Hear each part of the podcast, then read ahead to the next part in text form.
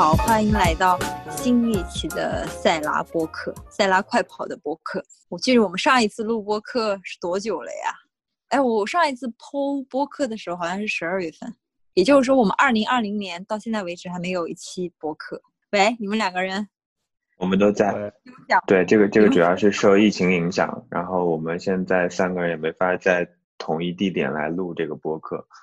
对，嗯，有关注过我微博的应该有知道，就是 Jacob 搬到了深圳去了，所以也没有办法。就是其实这是我们第一次尝试类似于线上的录制，正好因疫情的原因，然后这可能是我们音质最好的一期。确定吗？因为大家都离话筒很近这次。哎，那我们三个人录出来的声音都是那种。透过电波传递出来的声音，对不对？是的。哦，好的。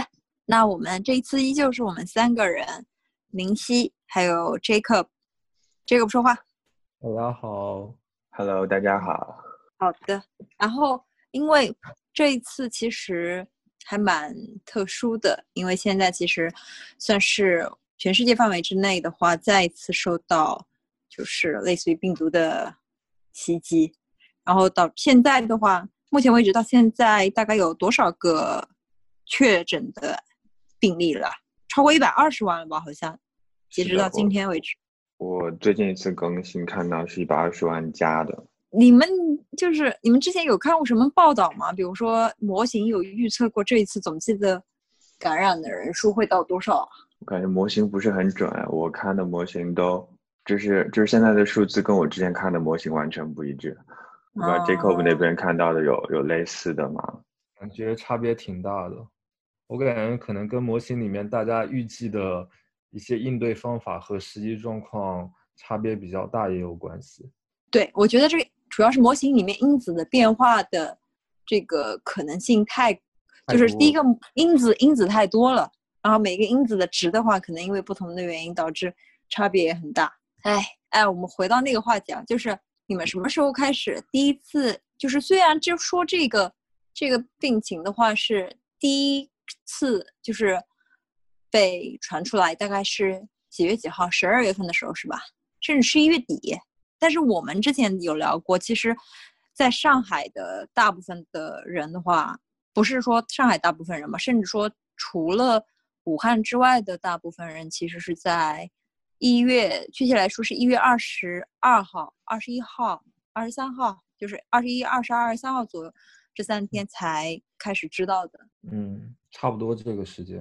哎，我我那天还特地去查了一下，就是说为什么突然之间二十三号大家都知道了，然后主要是因为，主要是因为那个时候就是好像是国家正式的发发布出来一个通知，确认了。有人传人的可能性啊，好像是钟南山的团队发出来的那个新闻。那会儿还是一个工作日呢，好像应该是放春节假期之前三天吧。看到那个消息的第一时间就打开了，打开了那个饿了么跟美团，然后想要叫外卖，不是叫外卖，就是在上面不是可以买医疗物资嘛。然后我就准备买点口罩，结果我连续下了三单都被取消了，说没有货了，根本都买不到。然后那个时候我才知道这个事情有多严重。然后后来我让我让我妈，我发消息给我妈，我跟她说，我说你那边的买，你去药房买一点口罩。然后我忘记跟他说了多买一点了，结果他就买了两包，一共二十个。当时我妈买的时候才几块钱一包，几块钱一包，就是普通的医用口罩啊。嗯。结果那个口罩好像。我看了一下生产日期，好像还是好多年之前的了，就可见这几年都没有人在买口罩。我这边注意到是因为，嗯，我记得是二十号那天，一月二十号那天，然后我们是看到新闻了，就说有人传人的可能性，但觉得这个事情离我们还挺远的。结果发现公司的大楼楼下开始发口罩了，我们当时还觉得挺震惊，说。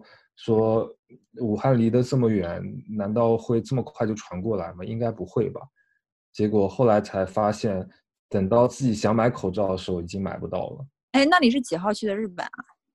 呃，我是呃除夕那天去的，就一月二十四号去的。但是理论上讲，你那个时候应该知道事情还蛮严重的了，对不对？对啊，但是那时候其实我知道网上说飞猪这种平台，如果是从湖北出发的团都可以免费取消了，但其他地方是没有的，所以所以我们也不可能临时取消行程。而且那时候日本的病例只有一例，而且是中国游客带过去的，是在东京那边我记得。然后所以我们评估下来觉得应该还好，然后就去了。然后那时候其实日本疫情不严重，就春节期间还好，而且。呃，中国内地过去的游客也很多，然后真正严重起来，我记得是就是春节快要过完的时候，然后一个是春节快要春节快要过完，是以春节放七天假为标准嘛？初六初七左右大概我记得，然后那个时候一个是钻石公主号这个事情开始出来了，然后另外一个是日本本。本土发现的病例也开始多起来了，就是慢慢那时候才开始发现这个。日本的疫情也严重起来了。我记得我当时那时候还有几个朋友，他们在过完年，大概就初初五、初六的样子，那个时候还飞去了日本滑雪，然后在日本待了好多天。嗯，我是除夕那天去的嘛，然后除夕那天去，我们到了日本以后，就刚好有药妆店，就就去看了一眼口罩。其实那时候特别便宜，像一般医用口罩的话。普通价格一个也就一块钱人民币左右，一般来说，所以那个时候正价格日本的口罩价格也是很正常的。结果等到初二我们再看的时候，发现口罩价格已经涨到五块钱人民币一个了。然后等到我们快回来的时候，口罩价格已经涨到就普通的医用口罩已经涨到十五一个了。然后，而且日本都涨得这么夸张吗？对对，就是我们初二发现口罩价格已经涨这么多倍以后，我们才我们我们才开始想想起要买口罩这个事情。结果发现大阪很多的药妆店都已经买不到了。结果我们是第二天早上起了一大早去京都的一家店买到便宜的口罩的。那时候中国的内地游客都是拉着行李箱或者就是一大箱一大箱的买的都是。哪怕在很偏远的药妆店，都是买不到口罩的。那时候，那你们跑了多少多少家店才买到的呀？呃，跑了好几家店才买到价格我们觉得比较合理的口罩，别的都很贵很贵了已经。为什么呀？他们是，哎，他们是为了就是类似于限购而故意抬高价格吗？这不是完全，刚开始完全没有限购，就是你想买多少就买多少，所以缺货缺特别快。初初呃除夕去的时候，其实。完全没有缺货，而且口罩正常很呃价格很低的。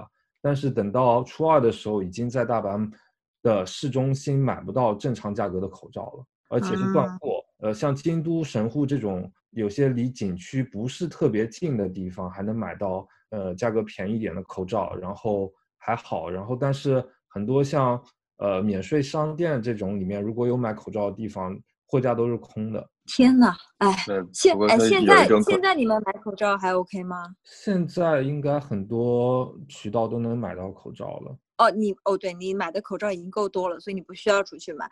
哎，我是属于完全没有任何准备的情况下，所以我是属于陆陆续续的在买口在买口罩。就比如说看一下哪里有那个就是渠道出来了，然后就买一些。因为之前看到的就是口罩价格都太贵了，而且。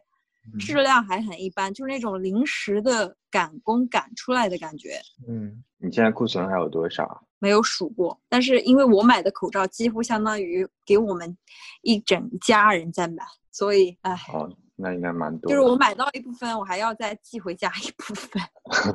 哎哎，林心凌不是过年的时候不是没回去吗？是的呀。嗯，那你你是一个人在上海吗？那个过年期间？对的，我就一个人在上海，因为因为今年河南那边封的也比较厉害，就很硬核的这种，把人都堵在外面，所以你就没直接没回去是吧？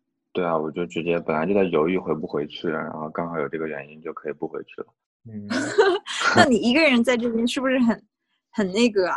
就就其实还好，因为我过年基本上不太回去，因为其实回去过年回去还蛮无聊的。但是你不觉得在？就是这种疫情的情况下的时候的话，会显得特别的那种，就是孤立无援的感觉。哎，对，凄凉这个词哈，就是很凄凉的感觉。嗯，没有啊，我在 Xbox 上面买了一百多个游戏。然后每天轮着打特别爽。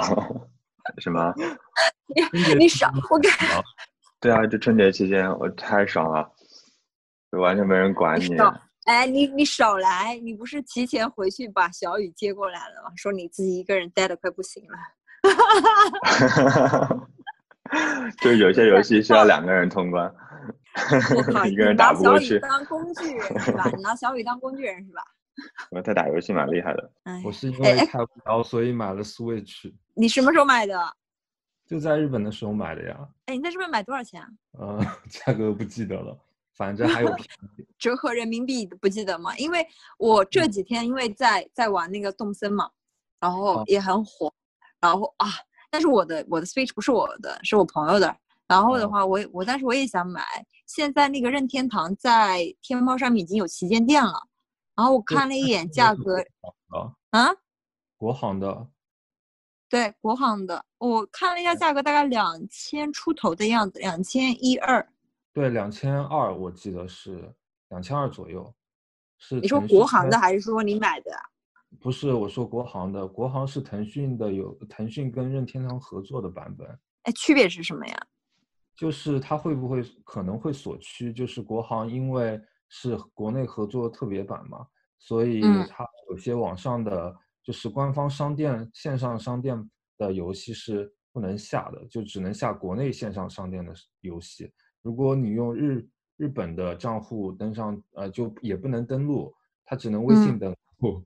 然后你在别的区买的游戏，在国行是不能玩的。卡现在啊是有的，就是如果是实体卡的话，你在国行游戏上，呃，国行版上插上去也可以玩，但是线上的游戏不行。哦，就是那种电子版的，对不对？对，然后现在国行线上版的游戏，我记得很少，只有几个马里奥的游戏。但是如果实体卡多的话，倒是关系不大。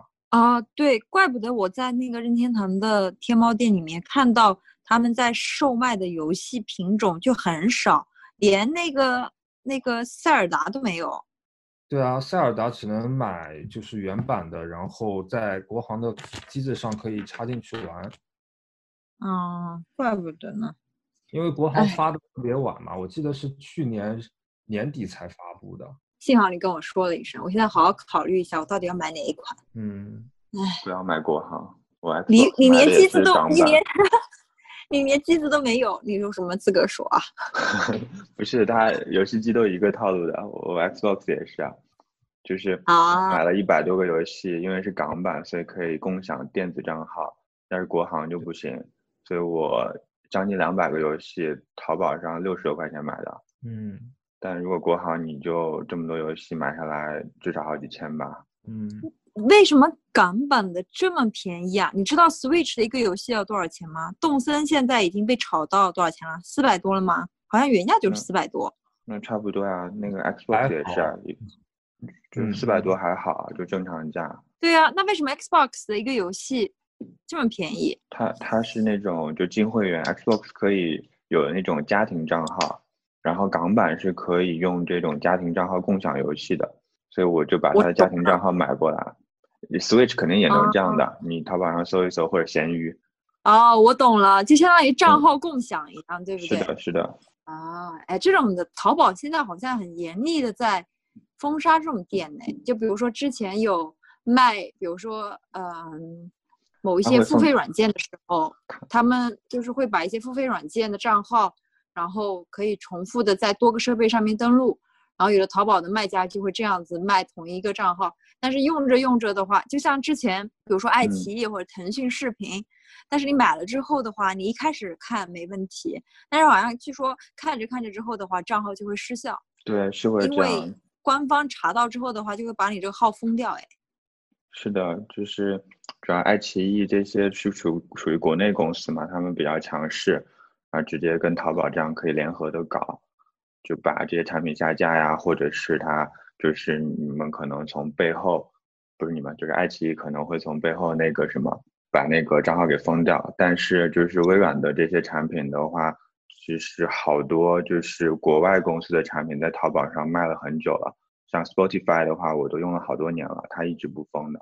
啊，但是我听国内的封的还蛮多的，我觉得这个可能是跟那个叫什么公司有关系，因为你像国内的这些公司的话，它会定期的去根据某一些规则，比如说它会发现你的账号同时在超过，比如说五个设备上面被激活了，然后它就会自动会根据某一些规则，并且你的五个账号可能分布的地区都会不是很一样的，然后并且存在多账号同时登录观看的情况。然后类似于这一些规则，它就会把你识别成一个那种假账号，然后就把你封掉。是的，我觉得国内公司做这方面还蛮强的，因为他们肯定是知道淘宝上有人干这个东西，然后我觉得国外公司就这个灵敏度就差一点。反正微软呀，然后 Skype 现在的话，Skype 还好，然后那个就好多国外的软件基本上都是淘宝上可以长期的买到的，我觉得不是特灵敏度别划算。我觉得我我觉得不是灵敏度的问题，我感觉嗯这种事情的话，放在国外，它封掉的话，可能会有人类似于起诉他，就比如说你要拿出什嗯么样的证据去证明我就是一个我就是那种恶意账号，比如说我正好就是有这些人，我的朋友，然后在 share 我的账号啊，我只是给他们用一下而已啊，你怎么就说我的账号是是那种嗯垃圾账号呢？我估计他们不敢随随便便的把一个用户的账号给封掉。是的，有可能。但不管怎么说，反正就是这个挺便宜的。如果大家要买 Xbox 的游戏的话，推荐上淘宝。可以，哎，你之后要买那个健身环吗？哦，健身环现在超环贵，健身环我看了一下价格一千多了吧要。原价贵的那几乎都要一千七了，我记得前两天原价只要七百块，对不对？对啊，就翻倍还不止。哎，买不起。最好的，哎，大家都说了，其实这段期间最好的投资就是 Switch 的游戏了，翻价可以翻一个百分之哎两百，有没有？是的，其他投啥啥亏。理财产品，对，哎，说到理财产品，你们疫情期间有没有什么一些骚操作啊？疫情期间，我的话方便说吗我方便的呀。我我其实骚骚操作是少数啊，就是我先讲骚操作，然后一会儿再给你们讲这些就把骚操操作赚来的全部亏回去的。骚操作是七百的时候做空了特斯拉，嗯哼，然后嗯对那那一波还挺爽的。然后但是的话，其他还有很傻逼的操作，比如说大概四十多美金的时候有做多原油，嗯哼，原油现在多少？原油现在多少呀？一磅。一磅。呃不是，就是是做买入价的一半，但但我半很很早很早止损啊，那你亏的最惨的是哪一个？亏的最惨的让我想一下啊，亏最惨的其实币上面也有亏的很惨的，就最啊近、对最近三月份一波嘛，然后差不多基本上最近的资产至少都是百分之三十的跌幅吧，就最就是你近最近你持有你持有的所有的资产吗？对，基本上所有的资产最近差不多都在亏，但是一些投资组合就还好。就我我这边的话，就是比比整体比整体的亏的少，然后我就还挺满意的，但是是亏的。嗯嗯你的心态怎么样？现在我心态感觉挺好的。对我现在挺好的，我没疯。我觉得我觉得我我亏的比大多数人亏的少，就大多数做投资的人啊，嗯，嗯，因为我们有好的模型你有，加杠，你有加杠杠杠杠杆杠杆。对不起，怎么说来着？杠杆是吧？你 有加杠杆吗？有有加的 我发现就是就是前后鼻音放在一起，就是一个两个字，如果一个是前鼻音，一个是后鼻音，对我来说练出来的嗯难度程度就是突然间达到了最高值。杠杠哦杆，反正有很多，我我已经总结过了。反正前后鼻音的两个字放在一起读的话，我就要读得嗯很慢、很小心，我才能够发音正确。嗯 Anyway，题外话，你有加杠杆吗？杠杆有加，不过我们我最近杠杆用的都还是比较低的，因为最近加杠杆其实基本上就就挺作死的那种感觉，所以基本上都是小杠杆。就刚刚刚刚我亏损那些，主要是一些主观的一些测试，就是金额放的都不大。我我个人来讲的话，大资金放的那些位置，其实亏损幅度都还挺小的。Jacob，你呢？我最近没在买，我在之前就把一些资产都卖掉了，啊，之前是什么？之前机就基！金之类的我就卖掉了都，在二是月份疫情之前吗？二月份的时候没有是吧？是二月份的时候，那你有成功躲过那一波灾难吗？就刚好躲开了。牛逼厉害！牛逼。那那你们最近有抄底瑞幸吗？没有，没有抄吗？哎，我看到我有一个我有一个同事群里面有人居然在四块钱的时候，就四美金的时候抄底了瑞幸。那还挺牛逼的，翻倍了。对我当时，因为那会儿好像是盘前，那会儿盘前交易的时候，瑞幸其实我观察过，它最低的时候其实有跌到三块多钱，就是最低的价格。然后可能，可能它四块钱抄的底。然后第二天我去公司的时候，我很多同事都跟我讲说，瑞幸咖啡店，因为我们公司楼下有一家瑞幸嘛。然后他说瑞幸爆单了，说大家手里面还有好多的优惠券，然后怕那个瑞幸跑路，然后拼命的去消费，太搞笑了。我不知道是不是瑞幸的套路，让我们大家去喝。是真的会这样吗？你们还是开玩笑讲？对我我我是觉得就是可能是真的有问题啊，因为感觉就是因为港股那边中概股最近就是也不是特别好，而且。听说它是神州系的，所以神州的股价，然后相关的一些都最近表现都不行，应该是真的有问题了。嗯，他们是故意把自己的价格做到这么低的吗？因为我记得那个就是浑水的那个事情爆出来，浑水就是那个说，就是拿着一份匿名，他们收到一份匿名的报告，说瑞幸在整个啊财务的。报表里面有作假的行为，呃，比如说像他们就是类似于雇佣了很多的人去做了线下门店的调查，然后发现，比如说他们在交易的单号里面，然后有跳号的行为，就比如说你做了第一单出来的时候，你这一杯咖啡是二零二零一号，然后你可能下一杯的在你后面点的那个人的号就是相当于跳到了二零五这样子，然后就呃无形的就会把一天的整个的销售额就像拔高了。他们是就是做了很多这样的事情，但是我记得这一份报告应该出来，就是离昨天其实有一段时间了，但是直到昨天，不是昨天，前天吧，嗯，就周四啊周五，上周四啊上周五的时候爆出来，然后他们的 CEO 终于承认了这件事情，是吧？然后导致了他们股价在美股开市之前暴跌，但是我听说他们的很多高层。其实是在这件事情发生之前就已经发生了大量抛售的行为了。哇塞，这个就有点，反正我我觉得他们接下来应该是要被 SEC 调查的，这种应该有点就是 fraud 的那种嫌疑，所以如果严重的话，很有可能会退市。那退市意味着什么啊？就是股价归零啊。那比如说，嗯，一般的散户手里面的那些钱怎么办呀？就是比如说持有的瑞幸的股票。应该最后是有一个清退流程的，就是他，嗯，最后退市之后，然后按他按他最终的这个股价，然后去去一个清偿，但是那个时候就已经非常非常低了。那是不是说，其实现在持有瑞幸股票的人还蛮危险的？是蛮危险的，因为现在现在其实就 A 股上面也可以退市嘛，就是去强制性的一个清退，然后对，到最后的时候股价会跌到很低很低。我忘记之前是哪一家公司了，反正最后的那个股价已经很低很低了，然后有一些股民就死活不卖。那个时候公司已经在跟股民沟通了，说你这个我们高于多少多少给你收回来，呃不行，我们要留个念，然后要持有这些股份，但就最后会走一个强制性的流程，把这些股份全部清掉的。好吧，那你们应该没买吧？我我我是不太敢做这种的，这种就风险极大。我是我是风险厌恶型投资者。我，对我也是。我我跟我我买美股的时候的话，我跟我朋友说，我说我都是靠着信仰持有某一些公司的股票的，就觉得这个公司喜欢，单纯的喜欢它，或者喜欢他们的创始人，或者喜欢这个公司的风格，然后才持有他们公司的股票。是的，我觉得我也会这样，就是主观的那部分，个人的资金会这么搞。我最近在看微软的股价，我感觉微软现在做的好好。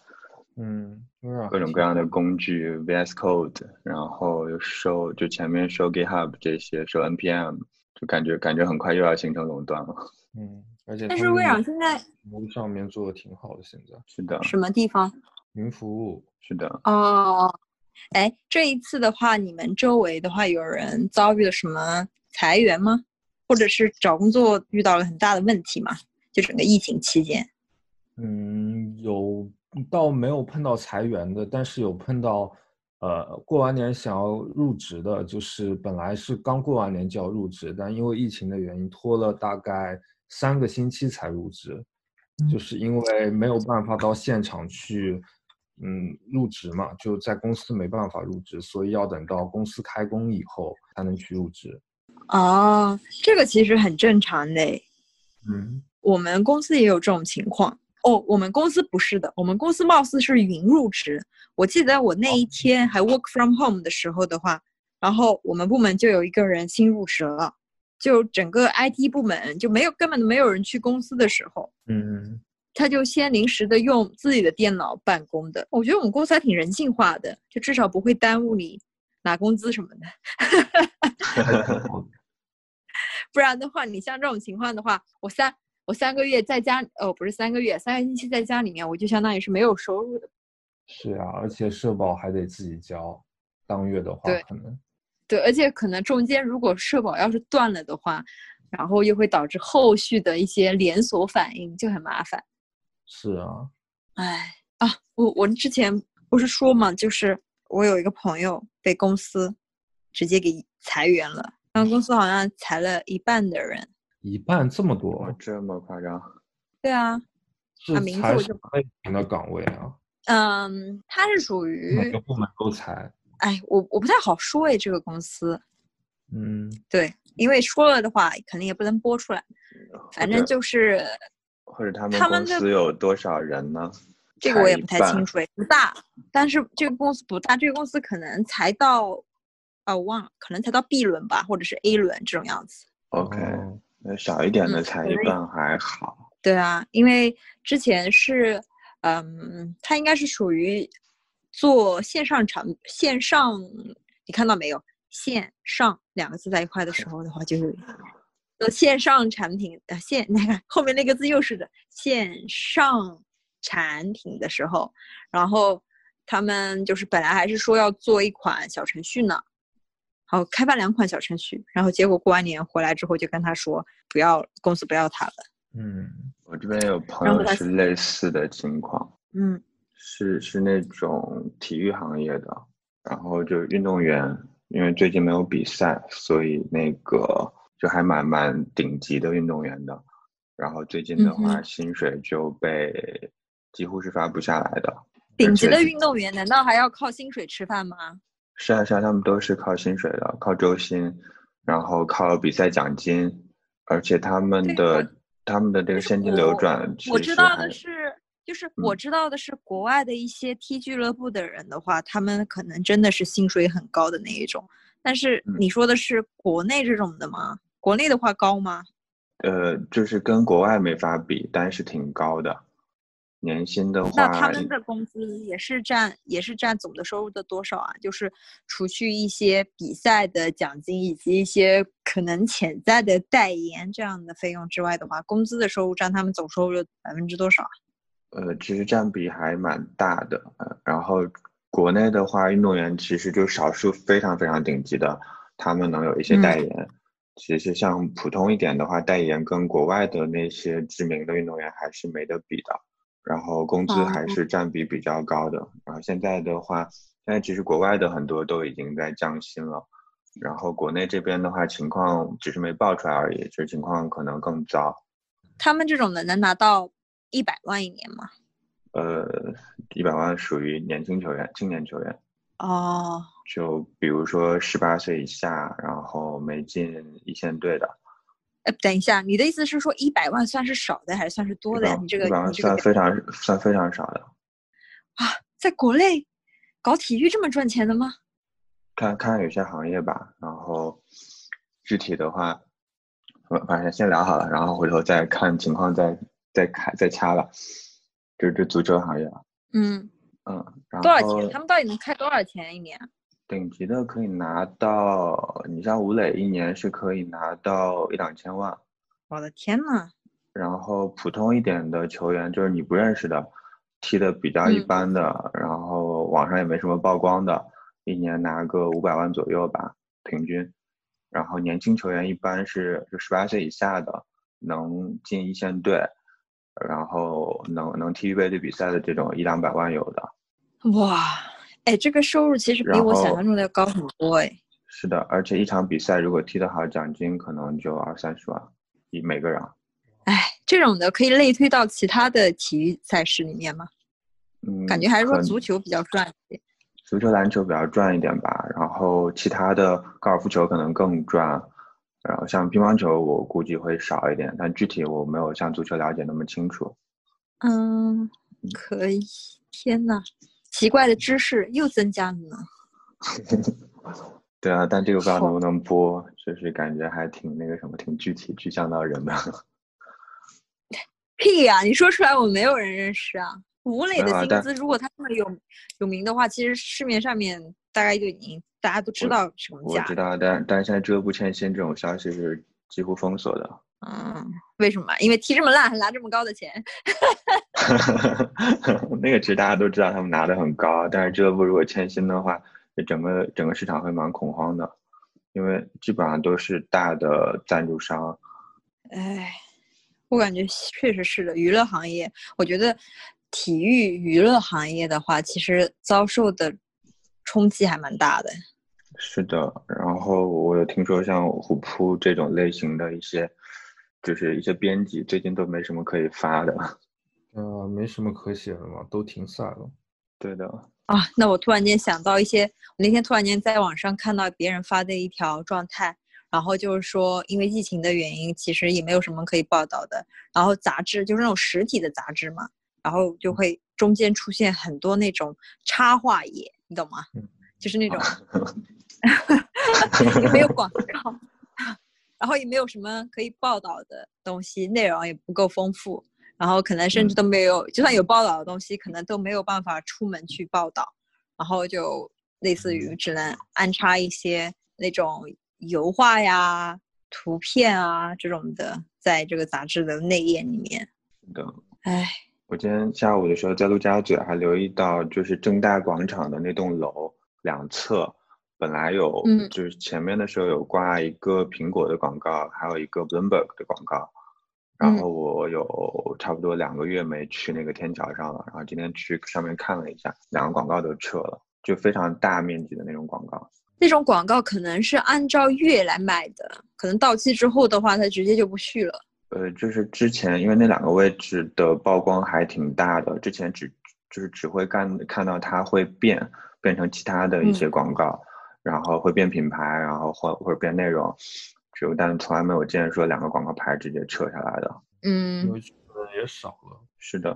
哎，你们现在周末还出门吗？现在出啊，我出的还蛮多的。我也出啊。对，我昨天发现很搞笑，宁波都不戴口罩的。可能市区我不知道，我吃我去的是那个就是四明山那边啊，那边感觉疫情没有发生过一样。等一下，你说的是当地的居民吗？呃，有当地的，然后有外来游客，反正大家在一起，感觉就如果你戴口罩还挺奇怪的，大家都没有戴。好奇怪，呃，不是，是为什么？是因为觉得大家觉得那一边的人口的密度比较稀疏，所以所以就不带了吗？还是说可能当时你们在一起的都是比较熟识的人，所以就不用带了？也也没有啊，因为那边算是个景区吧，然后有一些游客和当地的一些服务的人员，然后我去看的话。基本上，基本上大家都是都是没有带的。可能可能去游玩的人会想说，这是一个就比较户外，然后人口密度不高的地方，所以所以没有带。然后当地的人的话，可能我觉得可能也是这种想法，或者在当地大家本来就是一个比较小范围的一个地方，然后也没有什么外来人进来之前，本身就没有没有这个储备啊，或者怎么样。我我只是猜测，但是观察到的就是大家都不戴口罩的。那你们上班觉得疫情已经过了？上班呢？比如说你现你现在在上海通勤的话，你是骑车加开车，你会坐公共交通吗？像地铁这种的？公共交通有一天我去体验了一次，然后地铁的话我是会会戴口罩，然后骑车的话我一般是就戴到后半程的话会比较闷。人少的时候会摘下来，然后开车的话不戴。然后如果去上班的话，因为我公司里面人比较少，大家也都认识，所以就进进到公司以后门关起来，就大家都不戴口罩了。但是我看小雨他们公司是，呃，他进去之后全天都是会戴口罩的。我们公司也是啊，那你们 Jacob，你公司应该也是吧？对，也是这样。对，因为我可能是因为我跟 Jacob 公司的人都比较多的原因，都是那种四位数的人了，所以可能都要求戴。每一天，我记得有一天我在那边吃饭，吃完饭之后的话，我就相当于刚吃完饭，我在休息嘛，然后有行政部门的人看到我没戴口罩，说，嗯，口罩还是要戴起来的。然后我说，啊，我知道，我刚吃完饭。嗯。呃，我们这边是刚复工，也不是刚复工的时候，就三月三月初刚要去公司的时候是分组去的，就是比如说大家呃安排两个组，然后一组人是周一周三周五去，然后另一组是周二周四去，其他时间在家办公，这样子大概运行了两三周，我记得。哦，我们是一上班的时候就全体员工都复工了，除了有湖北的同事没有来。湖北的同事貌似是上上周还是上一周，整个湖北被就是封城结束了嘛，然后才有。我们湖北的同事陆续往上海过来，然后可能过来之后的话，还要在家居家隔离十四天之后才能来上班。嗯，我们也是，我们湖北的同事也是上上周才慢慢过来的。我们有一个湖北的同事，现在还没回来呢，在武汉吗？因为是的，他在武汉。嗯，那你们出去出去吃饭，就是因为我这几周其实周末都有出去吃饭。吃饭的地方其实讲道理，就是那种比较怎么讲，就比较受欢迎的那种店，其实还是还是做了蛮多，就是基本上都坐满了的那一种，有的甚至都要排队的那一种。这个情况其实，在三月初的时候就已经这样了，就三月初的时候就已经出去吃饭要就是很多人了，然后吃饭的时候也你当然也不能戴着口罩，但是的话，整个商场里面的客流的话还是比较少，就是我吃完饭之后发现。商场里面就已经很空了，就大概九点钟左右。像之前在南京西路那一边的话。比如说就在太古汇，你基本上吃完饭之后的话，整个商场里面还是有很多人在逛街呀，或者去会看电影啊这种的。但是那会儿九点钟的时候的话，整个商场里面几乎就已经没什么人了，就大家基本上就是为了出来吃个饭，然后吃完饭了之后的话，就基本上立刻回家了。嗯，差不多，深圳这边也是这样子，就室外人特别多。我前两周就基本上每周周末都会去深圳湾公园走嘛，然后每。次都是出了地铁站，发现人特别特别多。不过大家都戴着口罩，然后就在就在那个海边走。然后但是回来的时候，经过商场，就是虽然餐厅人会很多，但是商店里面人特别少。然后我那天刚好去去买了一双新鞋，然后去店里逛一下，发现 绝大多数的店都在打折，而且打折还幅度挺大的，基本上都五折这样子。那么少？嗯，上海没有啊？上海有的。你不知道哪里哪里？我记得那天去逛了那个长宁来福士嘛，然后我走进了一家阿迪达斯，嗯，他就跟我说，他说这边都是打折的，打半折，然后款式很新。他跟我说好像是春季新款吧？对，很多都是新款都在打折，基本上都是 全场打折。我这么爽，明天晚上出去买双鞋。你可以真的，我觉得现在还不错，你可以去看一看。嗯，超级。就有的时候的话，你本来对，你本来以为因为在线上买还挺便宜、挺方便的，谁知道去了线下一看的话，线下全部都就是甩卖。嗯。可以决定明天去买。好，我们现在聊到第三个部分，就是这次疫情对你们的生活以及观念上面有没有造成一些比较大的冲击，然后以及让你们可能会对未来的一些规划什么的产生了一些产生了一些改变。嗯。Jacob 有吗？挺多的吧，就是我刚回来的时候，其实这边很多店也不开门，然后其实生活物资上面确实比较麻烦，刚开始，而且小学进不来，得每天出去拿。呃，我感触最深的是，因为我原来刚来深圳的时候，其实没买多少东西放在家里，这次疫情一来的时候，发现东西特别缺，尤其是做饭的东西，因 为因为我之周末要不出去吃，要不点外卖，就是我想家里。尽量少放点东西嘛，结果发现这次来，然后我也没什么锅，也没什么电饭煲之类的，特别特别艰难。哎那你那些天怎么过的？对啊，还是可以点外卖的。家里带了点呃面啊之类的，然后蔬菜之类的可以隔天买一下，就是有很多 app，虽然有些要抢嘛，但是买还是能买得到的。然后就是做起来我会比较简单，因为厨具不是不是很多嘛，所以只能简单的做一点。然后现在开始慢。慢慢添起来了。所以我觉得，其实一个是你得这些生活必需品还是得备着的，然后另外就是做饭技能是非常重要的，尤其是自己一个人的时候。我那个时候感觉，我从南京回上海的时候，就感觉在去去个前线打战的感觉一样，就感觉就感觉自己好像什么的装备都没有带的一样。然后我在高铁上临时的下了好多单，就是因为我知道我上海家里面是属于基本上没有什么吃的的，尤其是过年我要回家那么多天嘛，所以我肯定会把家里面的一些东西，基本上该该扔的或者是该处理掉就处理掉了。然后我在高铁上临时的呃，在什么呃什么超市啊、盒马呀、盒马，我记得我当时连下单都下不了，因为运力的不足。然后还有一些外卖什么的，我当时感觉就好害怕自己被饿死，然后买了好多。买回来之后的话，OK，就差不多前两三天是有在自己做一些饭吃的，因为正好你在家里面嘛。但是我发现一个问题，就是真的太浪费时间了。我有时候中午做一个饭，然后到我吃完它，然后到我就是再把就是乱七八糟东西处理一下的时候，我发现我整个中午的午休时间都没有了。然后可能你还没收拾好呢，然后这边你可能就要又开始上班了。所以我大概坚持了两到三天的样子之后，我就开始叫外卖吃了。然后，但是还有一个问题就是很痛苦，东西都送到小区门口嘛，啊，送到小区门口就意味着你自己得下去拿。我记得有一天，我一共有三个快递，快递加外卖要来，并且这几个是在不同的时间段来的。那个时候我们小区还没有设立那种货架，就是说东西放在这一边，快递员或者是外卖员就可以直接走了，就放在这，你自己来拿就行了。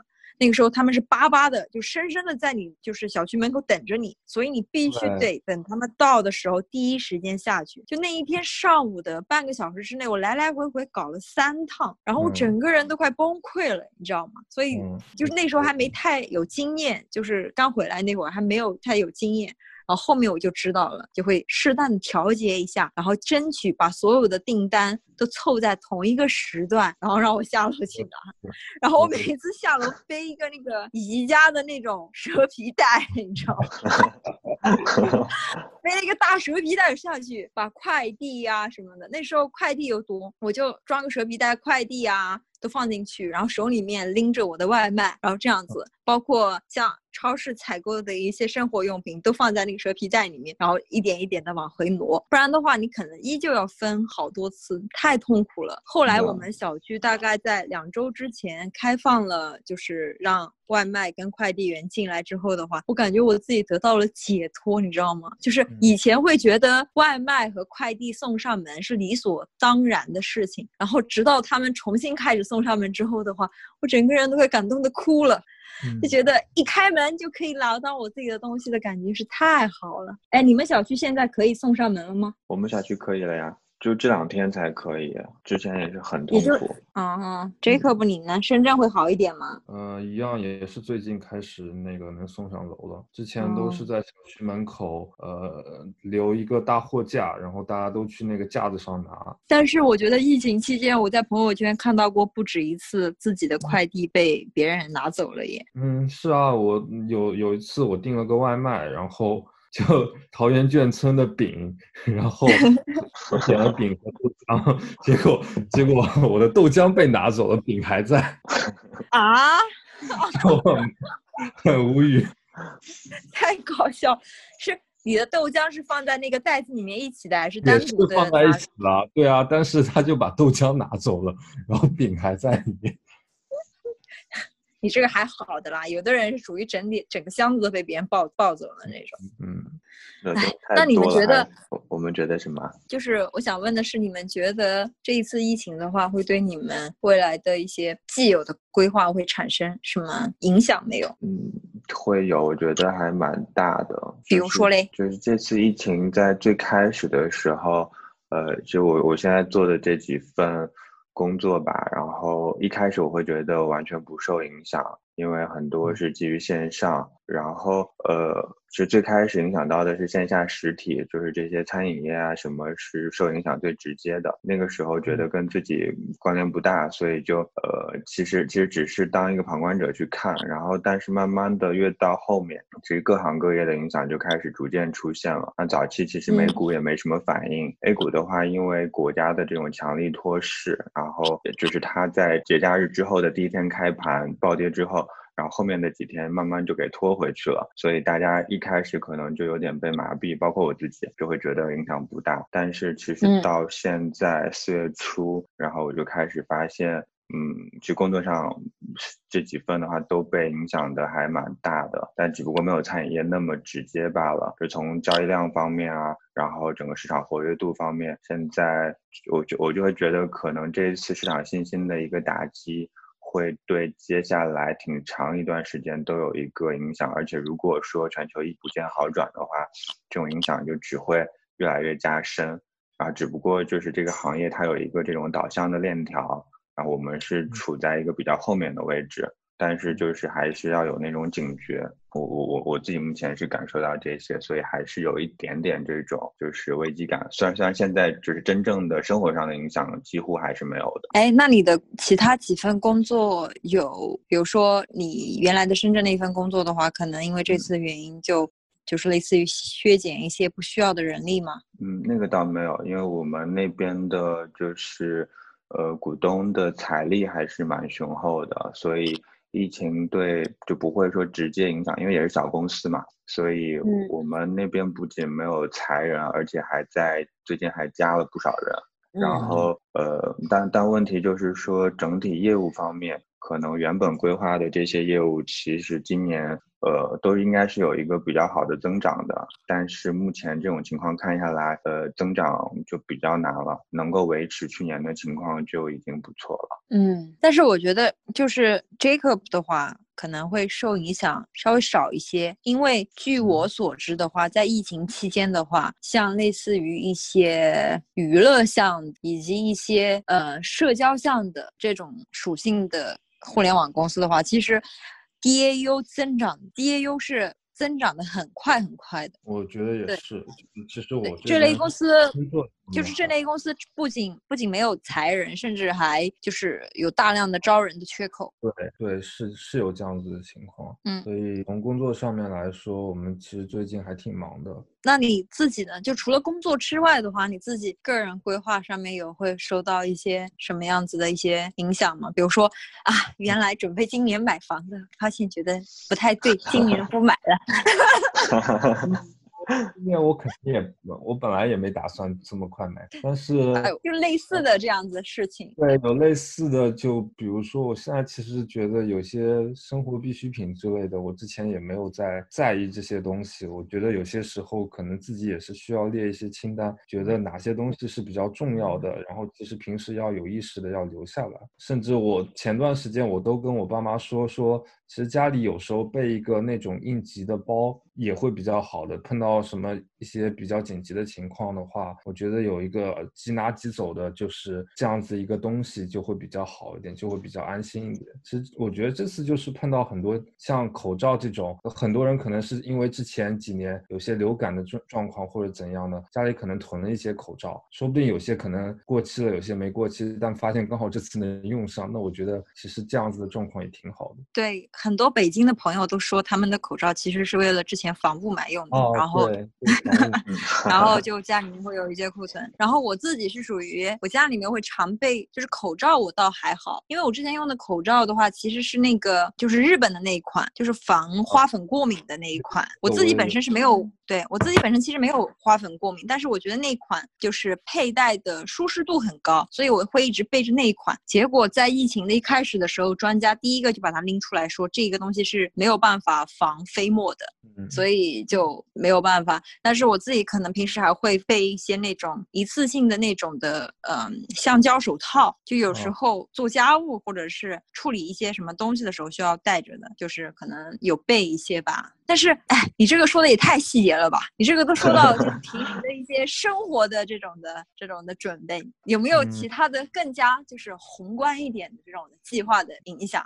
我觉得更，我觉得主要是因为我们不是这一次疫情冲击的主要的人群，可能没有办法切身的感受到自己的利益有受到什么样子的影响，所以可能也没有做出一些对应的所谓的。准备啊，这种的，是吗？我觉得我们三个可能行业受的影响不算很大。如果比如说是餐饮行业或者就其他行业，可能其实受到影响冲击会非常大。所以我觉得就是其实自己有更多的技能是比较重要的。像前两周，呃，好像上周我刚好看到一篇文章，就是很多这次在裁员过程当中，也有些互联网公司其实是裁员了，然后很多被裁员的人其实后来都转行去做了别的什么。包括像一些视频主播啊，去做一些其他的呃行业的事情也是有不少的，所以我觉得可能平时也要注意一下，就是如果能有自己更多的一些技能，在碰到这种情况的时候，说不定有些技能就可以呃派上用途，就可以让你自己有更多的一些收入来挽回自己的状况吧。嗯，哎，我觉得你这一块让我想到了我这一次的一个感受，就我我会觉得现金流其实还蛮重要的。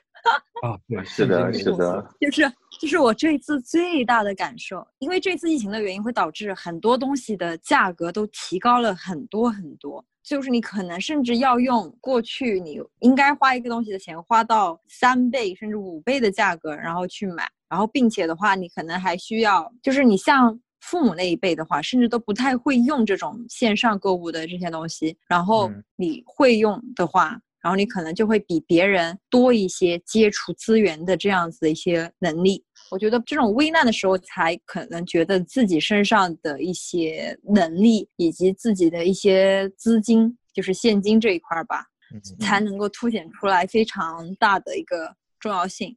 然后这个可能甚至会对我后面的一些就是。消费会产生一些影响，就我以前可能会觉得不太会说一定要身上有留特别特别多特别多的钱或怎样，但是我可能后面的话对于一些不该支出的一些消费的话，可能会再做考虑这样子。但是好像我也没有说，哎，感觉我说是这么说，但是如果真的买东西的话，也没有在手软的。但是我我其实是想提醒的是，呃，我自己其实还好，其实我想提醒的是一些 maybe 跟我们。同样年纪，或者是比我们小一些的，可能工作没多久，身上的储蓄也没有多少的人，我觉得可能要提醒一下他们，就是身上随时要有一些备用的资金，是一件非常重要的事情。因为你很可能在遇到了某些事情的时候，你需要一些应急的资金，或者是说你正好在这一次之中很不幸的丢掉了自己的工作的话，你需要有一些资金来提供好自己的一些日常的所需。就类似于这样子的，是的，或者流动性高一点的这种资产。嗯嗯，我以前可能会觉得有一些嗯小的东西，因为现在很多网上有那种。不会特别贵的，maybe 也就一千块钱左右的东西，但是他们现在都会提供一些分期贷款，而且是无息的。然后我以前觉得啊，这么点钱的话还要分期吗？因为在我印象里面，可能五位数以上的才有分期的必要。然后后来觉得啊，既然是又是无息的，又是又可以分期的话，其实我觉得，嗯，我现在会可能更多的去愿意接受这样子的一些付款的形式。那我觉得这个以后应该会就是越来越多，因为这一轮的。疫情之后，现在很多国家的利息都在降低，而且有些国家已经开始负利率了。所以我觉得这个可能是以后一个很大的变化，就还蛮颠覆性的。因为之前的企业都希望尽早的把钱收到自己手里，现在的话，慢慢可能就是新的这轮经济周期开始之后，可能会越来越多的企业愿意把钱留在客户手里，因为这样可以把钱留在客户手？嗯，就是嗯，相当于你可以这么理解，以前的。的话，银行它是正利率，也就是说你钱存在银行，银行要付给你利息。但是如果是负利率的话，你钱放在银行，银行替你保管这个钱，你要给银行钱。你是说以后吗？嗯，其实现在很多国家已经是这个样子了。不好意思，我们刚刚，哎，我跟大家汇报一下，我跟我们听众汇报一下，因为我们现在是远程的，通过 Zoom 这个软件在录制我们这一次的播客，然后为了去。相当于去录下来这个声音，然后我们用了是它的一个四十分钟免费的这样子的一个服务，因为薅人家羊毛嘛，被人家限制了四十分钟，每到四十分钟之后就会把我们踢出去，踢出去我们再进来，好惨啊！哎，哎，是是说只要录音的这个有四十分钟的限制，还是说开会都有啊？所有开会都要四十分钟踢出去一次。我去，哎呀，这个东西实在是，哎，这个东西跟平时的产品里面那个 free trial 有什么区别啊？太坏了！广告说的好好呀，说什么我们全部都免费开放，疫情期间，其实就相当于给了大家，就是类似于免费的拉新，给别人一个 free trial 而已。它免费期间是可以无限时间的，最近的话是免费期间过了啊，免费期间已经过了。对啊。但我觉得四十分钟挺好的，就是平常我前段时间公司开会，每次开的时间久，就觉得还挺头疼的。然后四十分钟要是能把大家都踢出去，然后有的时候觉得事情聊的差不多了，大家也就懒得再重新连了。你确定你老板不会听这一期吗？宁谢？他很少跟我开会的，他很少跟我开会。那你确定你的同事 不会跟你听这一期？我老板是会员，他每次他如果是 host 的话，就可以无限时间。哦，这个是跟着 host 走的吗？是的，主要主要是我这边比较那个什么，比较窘迫，是一个免费的免费版本。你不是窘迫，我懂你的，真的。主要咸鱼上没有卖。哎，你这个咸鱼的梗，我周围已经好多人跟我说了，就说上一次咸鱼的那个事情，每次都说，哎，那你们那个，你上次那个播那期的播客里面那个闲。在闲鱼上卖东西的简直了，啊，行，我们我们我们说一下我们刚刚被踢出去之前那个话题，就是为什么现在把银把钱存在银行里面，反而还需要嗯，就是银行你付给银行的利息，对。因为之前你存在银行里面，银行或多或少都会给你大概几个点的这样子的一个年化收益吧。的，其实这个问题通俗来讲的话，就是市场上好的项目、可投资的项目少了，所以，呃，所以就市场上这些项目的利润更少了，所以他们的贷款相对的话，这个就贷款的数量也更少。那么银行这边的话，就不得不压低这个利息。我的理解是，如果它直接是负的利率的话，那我那我作为存款人来说的话，我岂不是可以直接的去把我的钱取出来了吗？我肯定不会再存银行里面了，因为越存越少，这个是一个什么道理？嗯，是是因为你现在还有其他的选择，但如果你是在一个，嗯，就比如说你在一个发达国家。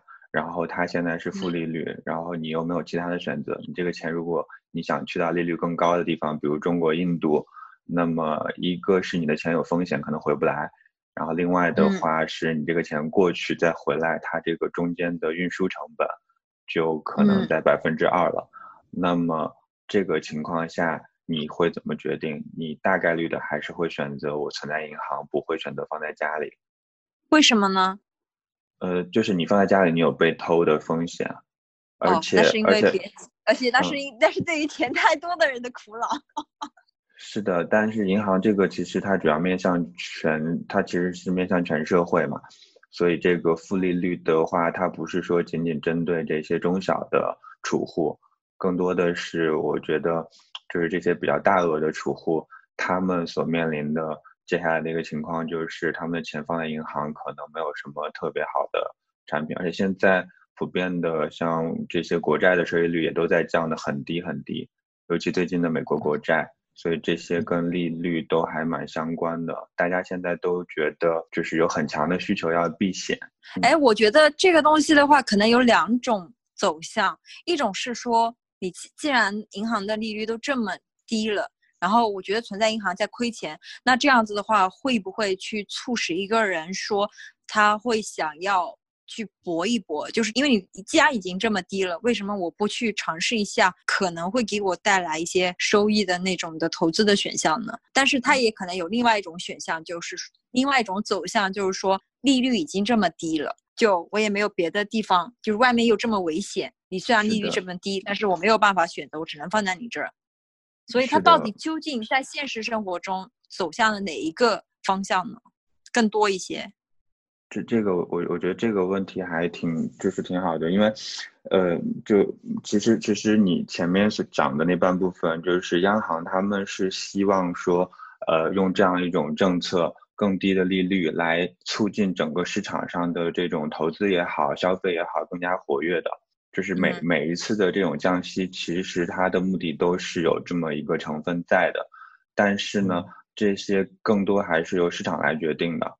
就是当现在市场，尤其是说像我们前面都会比较建议，现在你有更多的技能储备，更多的现金流储备，那么这个嗯时候大家普遍一个保守的心态就会说，我是不是应该多存点现金流在手上，不应该瞎折腾？那么如果市场嗯极度悲观的话，其实这样的政策也带不来特别直接的效果，大家还是嗯会很保守的把钱存着。那么银行的话，可能就会采取一些更激进的手段。呃，就像像欧美的话，中国现在因为还好，就是还是有不嗯少可以赚钱的项目，整个经济的话还是比较健康的。那像像欧美的那些国家，现在疫情这么严重的情况下，就把已经比较激进的把利率，像美联储前段时间先调了一次，就紧急降息降五十个基点，然后后面的话直接降到零了。然后其他一些国家的话，基本上名义上的话都已经是负利率了。哦，我觉得这个就有一点相当于是说，类似于想要促进整个民众的一个消费，是吗？就觉得现在大家都不敢消费了，然后没有没有消费的话，可能就不存在一个市场的活性在，然后这个也有这样子的一个作用，是吗？就怪不得现在南京还有成呃还有杭州都出了那种消费券，就政府掏腰包。然后促进民众进行消费，无偿的赠送你一些消费券，也是为了促进经济的一些复苏吧。我觉得是的，而且我觉得现在他们应用在只是这种就是日常消费上，我自己的就是这种比较主观的一个猜测是，以后可能很多行业都会应用类似的方法。其实，其实我觉得挺多是跟互联网企业学的，就是一开始发这种优惠券啊什么的，然后以后我觉得甚至可以大胆畅想，房产可能也会采取类似类似的措施。怎么样？满五十万减五块的优惠券？就就我觉得以后他们应该也是会需要担心真正的这种需求和购买量的，在在这种环境下，那比较比较主确观啊，实这是不对听众造造成任何的这种投资建议，投资有风险。免免责声明，投资有风险，是的是的是的谨慎。然后那个呃我刚刚说的关于就是比如说呃类似于分期付款消费的时候，我其实也不是说为了让大家去促进大家超出自己的购买能力去消费一些物品，而是说在你有这个消费需求的时候，并且它提供了这样子的一个无息的分期的这样子的付款的形式的话，实际上你是可以考虑一下的。这样的话，确保你是自己的手里面可以握住大部分的呃你的就是现金的储备，然后在你发生一些其他的事情的时候，你可以有足够多的资金，然后进行一些就是类似于叫什么那个词怎么说来着？嗯，缓冲吧，我可能觉得。是的嗯，我觉得这个这个是挺有必要的。还有吗，各位同志们？怎么样？我们现在是第三个感想，对吧？嗯，还有第四个吗？第四个我写了是疫情过后的畅想和预测。你要畅想什么呀？你来畅想一下房价。对对，你来你来，这个环节由我来发问。我来嘛，我其实并没有研究这个，因为我没有需求，所以我就不会研究。你可能比较有需求，我猜你有研究一下。疫情之后呢，我我我是有研究啦，但是我自己的嗯观点都特别的片面，所以想听听你们来自大企业的观点。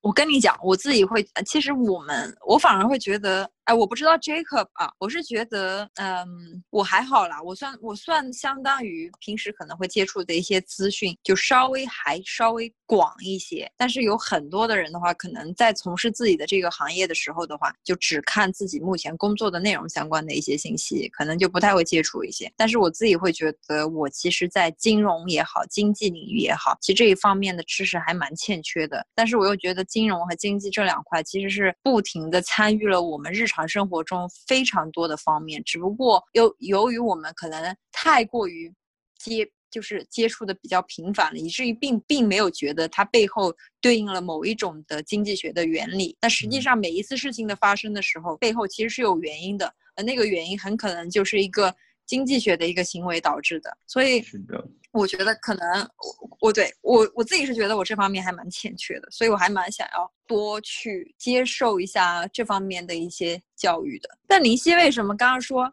嗯呃，Jacob 没有走学商科的话是一个好事情啊？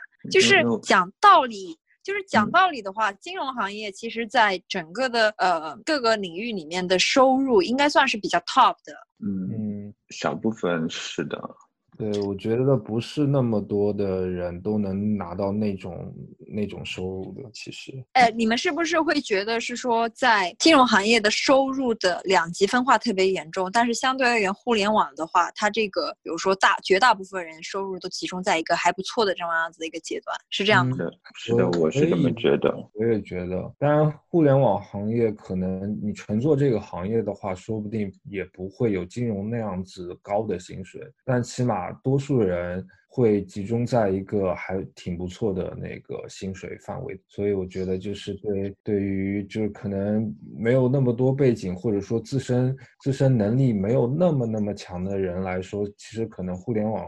行业说不定可能薪水拿的可甚至可能还比金融行业更多一点。就是如果两边知识都差不多的话，我觉得，那你再给你一次机会的话，你选择哪个？嗯，对，这真 的很难选。对呀、你想想看，你现在就算拿着这样的薪资的话，给你过去做，给你回去做选择，你还是难以抉择。所以我觉得讲道理，金融行业在很多人的眼里面还是属于一个有着那种所谓的光环的那种的职业吧。嗯，是的，但是但是我会觉得英国的嗯，就是金融专业里面就水比较深，它会它会分，就哪怕金融它会有金融数学，然后金融工程，然后然后金融与就就 finance and banking 这些不同的专业，然后尤其在你一开始筛选的时候，其实挺一头雾水的，里面具嗯。体的你看课程的名字什么的蛮相似的。嗯然后后，然后但是，但如果你没有深入的去选一个很细的方向的话，读下来，有时候哪怕很好的学校，读下来也就就就其实可能学不到一开始你预期想学的那些东西的。嗯其实我个人会觉得，我没有太，我没有太想要把金融当做自己的一个专业来读，但是我觉得金融可能是作为，比如说你要懂某一个方面的知识的话，我可能会更加会选择说，我希望了解金融或者是经济学方面的知识会更多一点。这个只是相当于我个人的一个技能的储备，因为我觉得你带着这样子比较相对而言了解。就是事情运作背后的原理，然后你带着再去看，maybe 你可能在做其他的业务，我觉得你可能会看的会更加透彻一些。嗯是的，嗯我觉得像，呃，嗯我我们这我我说完啊，嗯，就我之前在读一本书的，在读一本书的时候是是于军的最新出的一本关于产品经理的那个书，然后他在推荐书籍里面，其实第一本推荐的话，可能就是一本经济学的书，就是作为产品经理而言的话，其实你要懂得这些东西，其实还蛮重要的，尤其是你是做一个 C 端的产品经理，或者是嗯。做商业化的产品经理。里面包含了很多的这种对于，因为经济学有时候也是对于人性的一些解读嘛，然后对于产品经理而言的话，其实也很重要的，包括一些交易的模型啊，这个背后依赖的也是经济学的一些知识。所以我觉得，如果大家平时有余力的话，多读一些这方面的东西，其实还蛮好的。就不仅说对你工作有帮助，maybe 可能在你的平时的。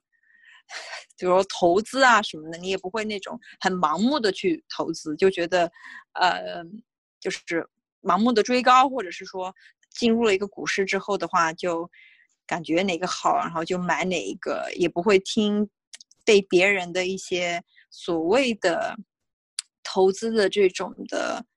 呃，建议啊，所左右，你至少自己有一个所自己的一个最基准的判断嘛，是的，会会变得理性很多。对吧？是的，我我其实在这次的，就是这次疫情之前，然后有看一本书，是彭文生写的，叫《渐行渐近的金融周期》，然后他其实就通过这种经济学的角度，就已经开始在预测说，差不多这个时候会有，就哪怕不是疫情的到来，应该也是会有这么一轮的金融周期的到来，所以而且里面的这些。呃，逻辑性很强，然后这些东西你看下来之后，就是当真正疫情来临，所有的这些事情发生的时候，你会你会变得比较坦然，不会那么慌张，因为整个事物运行的逻辑你是很清楚的。嗯，你就知道了，五百年后又是一条好汉。是啊，是啊。哎，这样说来的话，我觉得历史书也很重要哎，其实。是啊，历史蛮重要的，嗯因为我不是说那种非常宏观的历史啊，就有时候你可以去看一些非常微观的历史，比如说你就专门研究某一个朝代里面的某一个皇帝 的一些，就包括他他爷是吧？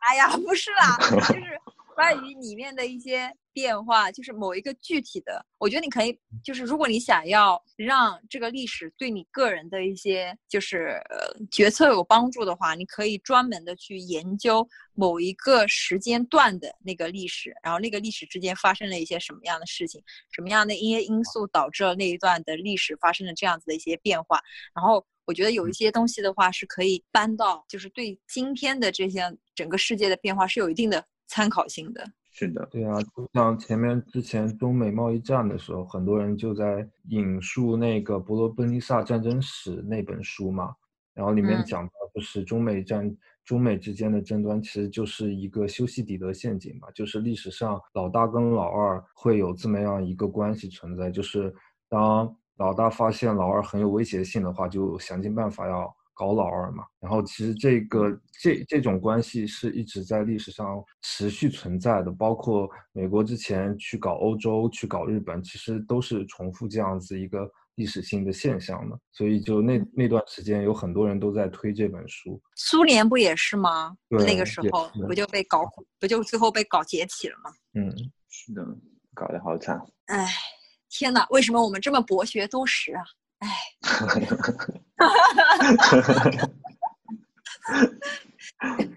那本期的塞拉快跑播客就到这里结束啦。然后，如果大家就是有还要想听的其他的话题的话，可以嗯、在我们的微博下面留言，然后或者是在我们的这个播客的评论里面给我们留言都可以。然后，因为我们平时工作可能相对而言比较忙一些，更新的话不会特别特别的频繁。